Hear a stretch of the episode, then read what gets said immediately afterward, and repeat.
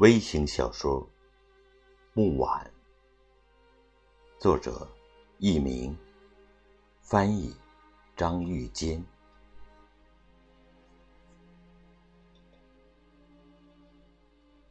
从前，在遥远的意大利，有一个名叫罗伯特的小孩，他非常爱他的祖父，祖孙俩是很好的朋友。他们在一起度过了许多时光。罗伯特喜欢坐在祖父的膝头上，瞪着一双灰色的大眼睛，听祖父给他讲故事。祖父讲起故事来，有声有色。无论故事多么荒诞，游戏多么离奇，祖孙俩的关系。仍是实实在在的。这种关系使老人保持着对生活的依恋。三年前，祖母去世以后，祖父和罗伯特的父母一起生活。母亲是一个善于照顾丈夫和儿子的能干女人。但他却不懂得老人的孤独。有时，他对老人很不耐烦，尤其是老人的双手发抖、东西不时滑落的时候。一天吃晚饭时，祖父拿起杯子喝咖啡，但他那可怜的老手又颤抖起来，咖啡。泼到了洁白的桌布上，杯子从手中滑落，在地板上摔得粉碎。母亲因此生气，厉声责备老人。祖父无言以对，只是用充满痛苦的眼光看着他。罗伯特也没有说什么。但他再也吃不下去晚餐了，心中的悲愤几近一触即发。哎呀，可怜而又可爱的祖父啊！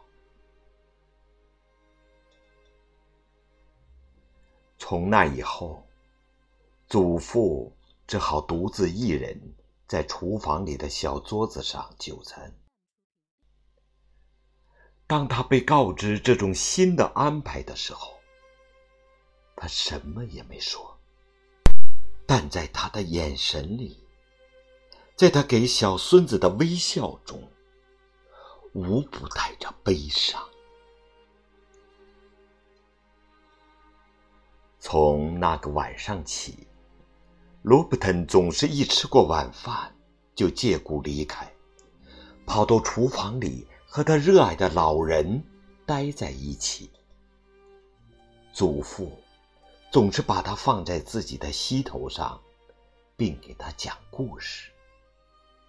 那些魔术般的语言开始描绘出令人神往的世界时，那空空的小厨房就变成了一个没有痛苦、没有悲伤的美妙境地。这一老一小，可以手拉着手，快乐的漫游其中。可随着时间的推移，祖父愈见年迈，他更加虚弱，双手抖得越来越厉害。一天晚上，他独自。坐在厨房里进餐，盛满麦片粥的碗掉了，粥溅了一地，碗也打成了碎片。罗伯特跟在父母身后来到厨房门口，只见干干净净的地板上已溅满了麦片粥。母亲。用前所未有的严厉口气大声斥责。他说：“我不能因为老头子变得粗心大意，而容忍他心爱的东西被打坏。他用墩布擦洗地板，责骂声、叽叽咕咕的埋怨声不绝于耳，直到地板一干二净，才罢休。站在一旁默默无语的罗伯特，目睹了这一切。突然，罗伯特走到母亲曾经清扫饭碗碎片的壁炉边，小心的捡出碎片，并着手把它们拼接起来。他做的那么认真，不一会儿，那个碗。看上去就跟完好无损的一样。然后，他从壁炉旁边取来一小块木头，开始削起来。他的眼睛不停地看那个陶碗，好像是以它为模型。过了一会儿，父母走过来，想看看他在干什么。你在做什么呀？罗伯特，母亲爱怜的问道：“他总是亲切的对他的小儿子讲话。”“